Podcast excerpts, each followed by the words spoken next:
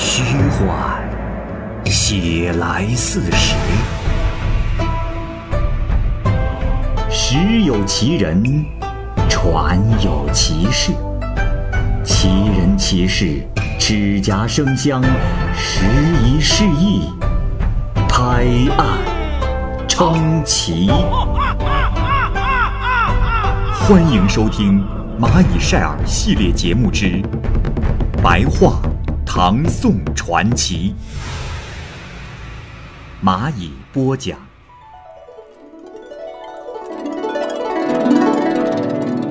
《三女心经传》，原著作者郑权。唐朝的姚御史罢官以后，居住在蒲州东边的一个县城里。他有一个儿子，两个外甥，各自一姓。他们都快到了壮年，可是顽劣不才。姚御史的儿子在三个人当中年龄稍大。姚御史呢，对他们不学无术感到惋惜，每天都教训他们。可是这三个人懒惰好玩，不思悔改。于是姚御史就在中条山南。盖了间草房让他们居住，希望他们在这儿啊断绝与外界的来往，能够专心致志的学习。这个地方啊，林谷深幽，嘈杂之声也传不到。临走之时，姚御史告诫他们说：“你们三个给我听好，我每个季度都会考核你们的学习成绩，如果学业不长进，就一定让你们吃板子。”等到来到山里之后啊，姚御史的那两个外甥竟不打开书学习，专门做些闲杂无聊的事。就这样，几个月以后，姚御史的儿子看不下去了，对他的两个表弟说：“弟弟们，这考试的日子就快到了，你们俩的书是一点也不会，我看着都替你们着急呀！你们难道真的想吃板子吗？啊？”而这两个人呢，却毫不在意。倒是姚御史的儿子读书非常的勤奋。一天晚上，姚御史的儿子在灯下读书，读到了半夜，正在伏案翻书的时候，他觉得呀，身上穿的衣服的后襟被什么东西给牵动着，衣襟和领子是一直的往下坠，他也没有在意。他呢，慢慢的把衣服提了起来，又穿上，可是不一会儿。又是这样下坠，一连好几次，他于是回头看，这一看不得了，看见了一只小猪躺在了衣服的后襟上，小猪浑身洁白光滑如玉，他呢就用压书的戒尺板打了那只小猪，小猪是滋啦哇啦惊叫了一声逃跑了。这时，姚御史的儿子立刻把两个表弟喊来，拿着蜡烛在屋中搜索。门窗都关得很严实，向四周查看，也不知道这小猪跑到了哪儿去。到了第二天，有个仆人骑马来敲门，把护板啊插在腰带上走了进来，对三位公子说：“呃，三位公子，我们家夫人向你们问好。呃，昨天晚上，由于我家小公子不懂事，错误的躺在了公子的衣襟之上，实在抱歉。呃，只是公子啊。”你昨天出手也未免有些过重，幸好伤口已经好了，公子不必担心。三个人是客气的表示了歉意，他们相互看看，却谁也不知道是怎么回事。过了一会儿，刚才骑马的仆人又回来了，还抱着受伤的小孩，后面啊跟着几个保姆，穿的都是绫罗绸缎，精美华丽。不是平常能见到的。仆人啊，又传达了夫人的话，说：“呃，公子啊，呃，我们家小公子安然无恙，所以呢，把他抱来，给三位瞧瞧。”三个人就靠近前去观看，只见小孩从眼眉到鼻尖儿有一缕红线似的印子，这呀，就是被戒齿轮所打到的痕迹。三个公子就更加的恐惧，仆人和保姆啊都用好话安慰他们，又说：“，公子不必内疚，呃，过一会儿我们家夫人会亲自前来。”这几个人说完话就走了。三位公子听到来人这样说，就全都要偷偷的逃跑躲起来，惶恐之中啊，还没拿定主意。这时，有个仆人和几十个穿着紫衣服的太监就到来了，在前面放置了屏风、帷帐，铺上鲜艳的地毯，这屋里也充满了特殊的香气。很快就看到一辆油壁车，有青牛拉着，车轮是红色的，行车如风一样的快。而侍从有几百人，都骑着骏马，他们有的在车前开路，有的在车后跟随。他们来到门前，这时从车上下来了一个人，此人就是他们口中的夫人。三位公子连忙上前行礼，夫人微笑着说：“啊，免礼，没想到小儿跑到你们这儿来了。公子昨天把他打伤。”幸好伤得不重，我呀恐怕你们担忧，所以特意前来安慰你们。夫人的年龄大约三十岁，很有风度，举止呢像神仙一般，也不知道他是什么人。夫人这时问三位公子说：“哎，三位可都娶了妻吗？”这三个人都回答说没有。夫人说：“哦。”好，我有三个女儿，长得都特别漂亮，并且品德贤淑，可以分别许配给三位为妻。这三位公子是连忙拜谢，夫人呢就留下来没有走，给三个人各自建了一座宅院，弹指之间呐，这厅堂阁楼就全部完备了。第二天，有辆带蓬荜的车来了，宾客随从穿得十分阔气，超过了皇亲国戚。车马服饰光照天地，香气充满山谷。这时，有三个女子从车上走了下来，大都十七八岁。夫人呢，就把这三个女儿领到了大厅之中，又请来了三位公子入座。摆上酒碟果品，十分珍贵丰盛。这些食物都不是人间所有，这三位公子也都不认得。这时，夫人指着三个女儿说道：“来来来，我介绍一下。这三位，就是我的女儿，我把他们分别许配给你们兄弟三人，可好啊？”三位公子离席拜谢。还有送亲来的姑娘几十个人，个个都像仙女。当天晚上，兄弟三人就举行了婚礼。新郎新娘喝了交杯酒，夫人对三位公子说：“好，人逢喜事精神爽。人呐，所看重的是生命，所追求的是富贵。只要你们……”一百天内不向别人泄露此事，你们就能长生不老，位极人臣呐。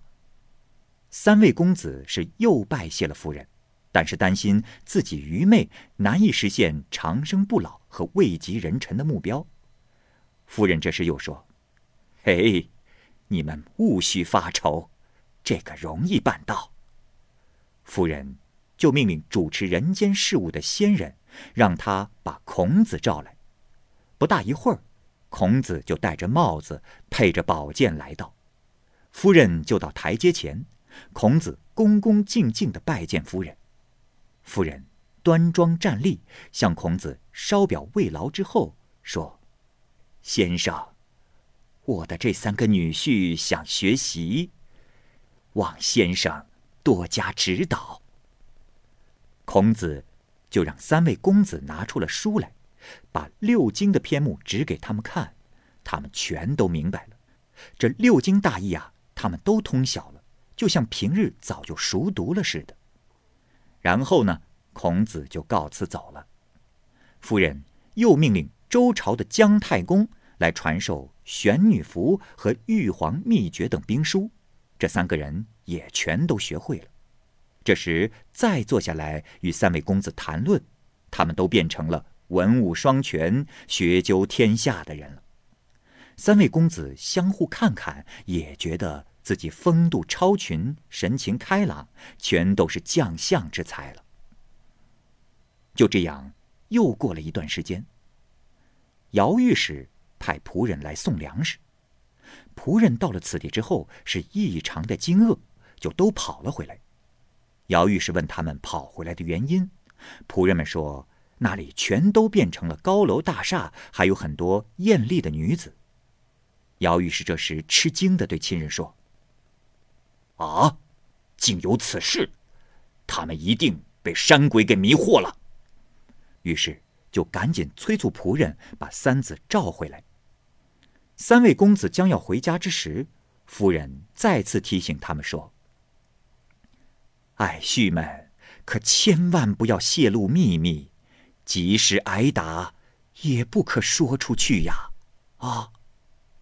这三位公子就回到了家里，姚御史也为他们神态不凡、言谈从容而感到惊奇。姚御史说：“哼，你们三人突然变成如此模样，定是有山鬼作怪呀！”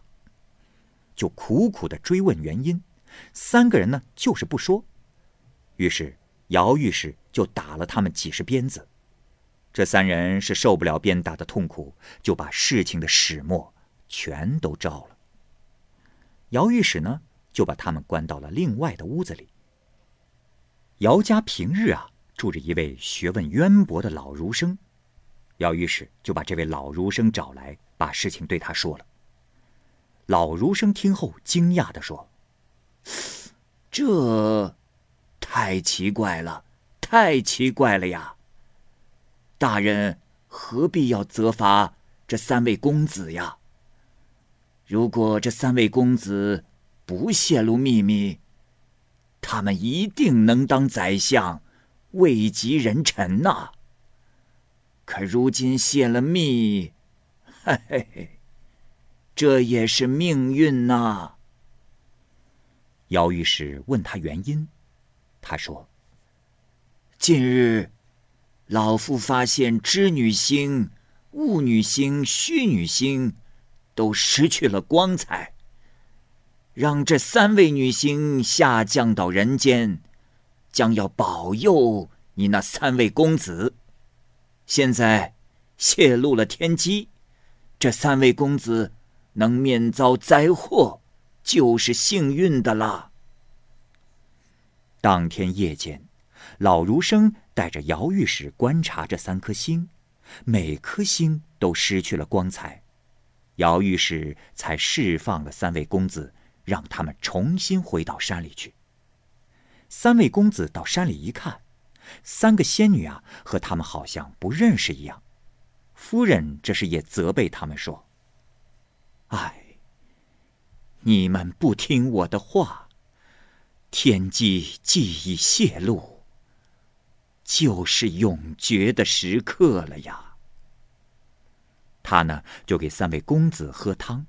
三个公子喝下以后，就变得同以前一样昏聩顽劣，对发生过的事情一无所知了。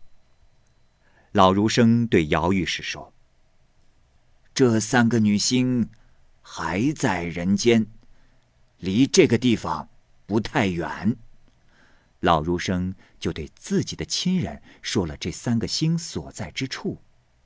有人说。此三女在河东郡张家珍的家里，他家后代有三代宰相。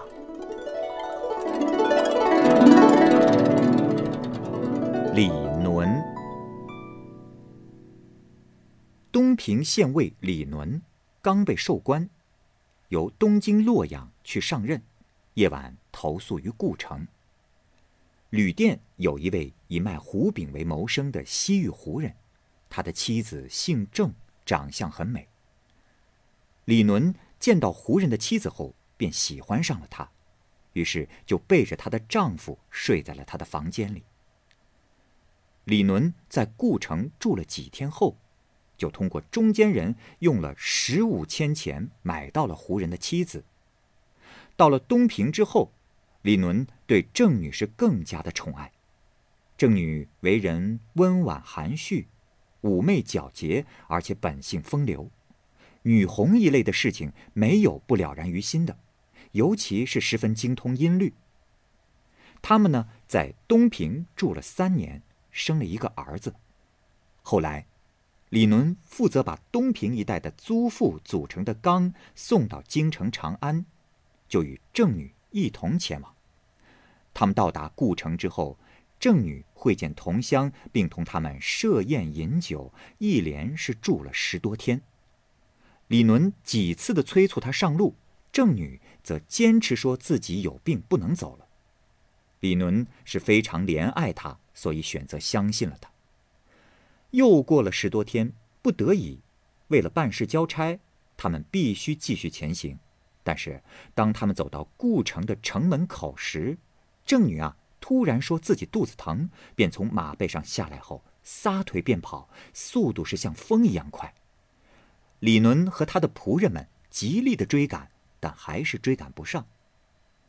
这郑女啊。又重新返回到了故城，又转入到了易水村，奔跑的速度这才稍慢了一些。李伦呢，不想失去他，再次向前追去。快要到追上的时候，这郑女就突然钻进了一个小地洞当中。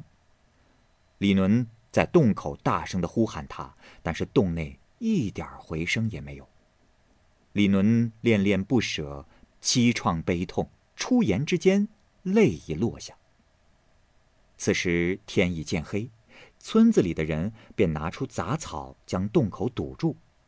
李伦他们也回到了旅店中去休息。到了第二天早晨，李伦又跑到洞口去呼唤，但是仍然不见郑女的踪影。于是就将洞口的草点燃，用烟火往洞里熏。就这样，过了好长的时间。村子里的人又沿着洞口向下挖了几丈深，这时才发现了一只母狐狸死在了洞穴之中，而母狐狸身上的衣服则像蝉蜕一样退了下来，但是脚上呢还穿着丝棉的袜子。李伦叹息了好一阵子，才将死狐狸埋了。回到旅店之后，他呢又牵来了一只猎犬咬他的儿子，但是儿子。一点也没有显出惊慌害怕的样子，李伦这才确定自己的儿子不是狐狸，便将他带到了京都长安，暂时寄养在亲戚家中。李伦完成了运送租缸任务之后，从长安返回洛阳，并娶了萧氏女为妻。这萧氏啊，经常喊李伦为野狐婿。李伦刚开始之时也不怎么回应。一天晚上，李伦正与萧氏手拉着手走进卧室嬉戏，萧氏又喊李伦为野狐婿。这时，他们就忽然听到堂屋前有人说话的声音。李伦问道：“这么晚了，是谁在外面说话？”这时，对方回答说：“你难道？”不认识我郑四娘了吗？李伦是十分的想念郑四娘，此刻听到她说话的声音，一下子就跳了起来，问道：“啊，四娘，你是人还是鬼啊？”对方这时回答道：“现在的郑四娘是鬼呀。”这时，李伦想走近她，却做不到。郑四娘。于是对李伦说：“人和神本来就不一样，可贤夫人为什么几次谩骂？况且我们的儿子，你又把他寄放在遥远的人家里，那家人全都说他是狐狸所生，不给他衣服和食物，难道你就不想他吗？你应该早些将他接回来。”自己抚育，这样，我于九泉之下，也就不再怨恨你了。如果你的夫人再像往常那样与说话之间侮辱我。你也不把儿子接回，你们迟早会大祸临头的。说完，就不见了。这萧氏啊，从此就不敢再提野狐婿的事儿。唐代天宝末年，李伦与郑女所生的儿子已经十岁了，一点毛病都没有。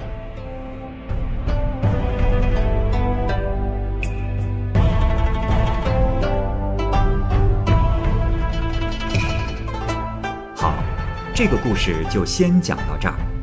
欢迎您继续关注《蚂蚁晒尔》系列故事《白话唐宋传奇》。感谢您的收听，我是蚂蚁。